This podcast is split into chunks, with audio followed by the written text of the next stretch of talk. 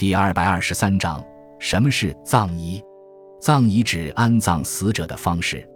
因中国是多民族国家，不同民族的安葬方式往往各具特色，因此中国存在土葬、火葬、水葬、鸟葬等诸多葬仪。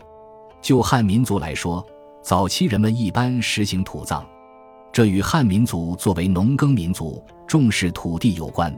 在古汉人眼里，人是由土地所养育的，因此死后回归土地，相当于回家。《礼记·记仪》中说。众生必死，死必归土。与汉族不同，早期的一些少数民族则实行火葬，如《墨子·节葬》中曾记载，在秦国西边的一个西羌人建立的夷曲国中，其亲戚死，聚柴薪而焚之，称之为灯霞升天。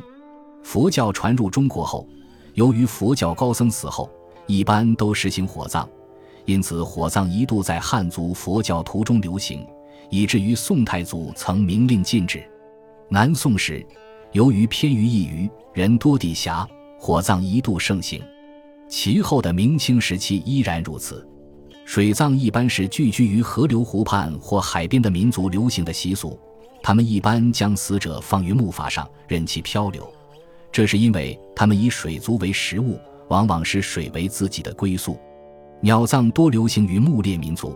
他们往往将亲属尸体放于郊野或高山之巅，人鸟啄食，认为这可使死者魂升入天界。另外，还有悬棺葬、树葬、玉脸葬等葬仪存在于其他一些少数民族中。